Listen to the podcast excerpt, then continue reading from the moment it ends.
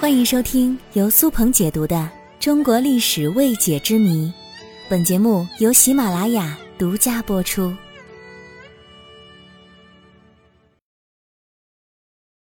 盘点历史上听起来不在同一时代，实际却是同时发生的事。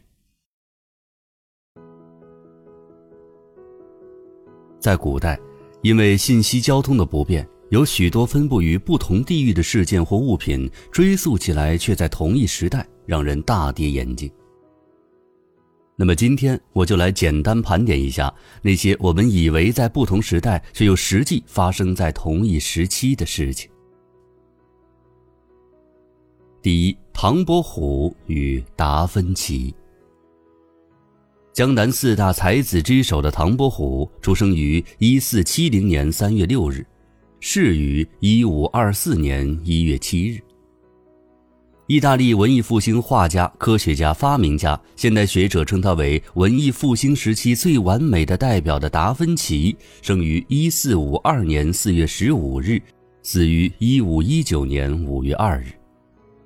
从时间上看，二者是生活在同一时代的。不知道，如果当时二人见面，唐伯虎会不会为达芬奇作一首诗？达芬奇会不会送唐伯虎一幅画呢？第二，电话的诞生与左宗棠带兵收复新疆。晚清时期，我国西北边疆面临生死存亡的危机，当时朝中的大臣意见相对。坚持不收复失地的李鸿章一直认为沿海地区的发展更加重要，但是左宗棠却坚持收复新疆地区。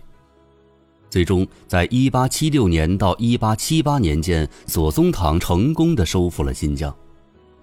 就在当时，世界上第一台电话的专利权成功被贝尔获得，所以贝尔也被尊称为电话之父。那是一八七六年。这二者是在同一时间。第三，乾隆皇帝与华盛顿总统。清朝乾隆皇帝的盛名想必是众所周知的。华盛顿这一位美国独立战争中站出来的伟人，你是不是感觉两个人相隔了大半个世纪呢？但实际上，这两个人生活在同一年代的地球上。并且十分有缘的，同样在一七九九年去世。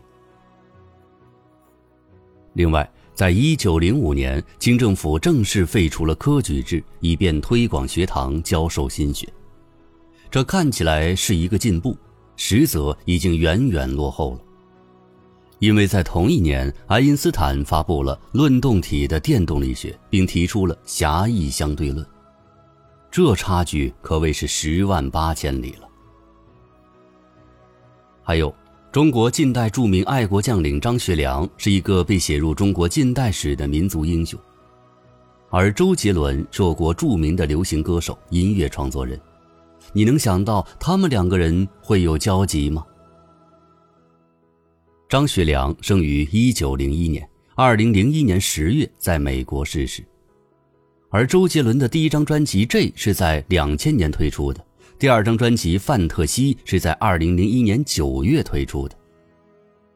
根据张学良曾经的管家说，张学良先生在病床上曾经听过周杰伦的歌，他还说，当时张学良还问这是谁唱的歌呢？这些事情是不是要惊掉你的下巴了呢？我只是抛砖引玉。那么，你还知道哪些听起来好像是不同时代，实际上却是同一时间发生的事呢？欢迎各位留言评论。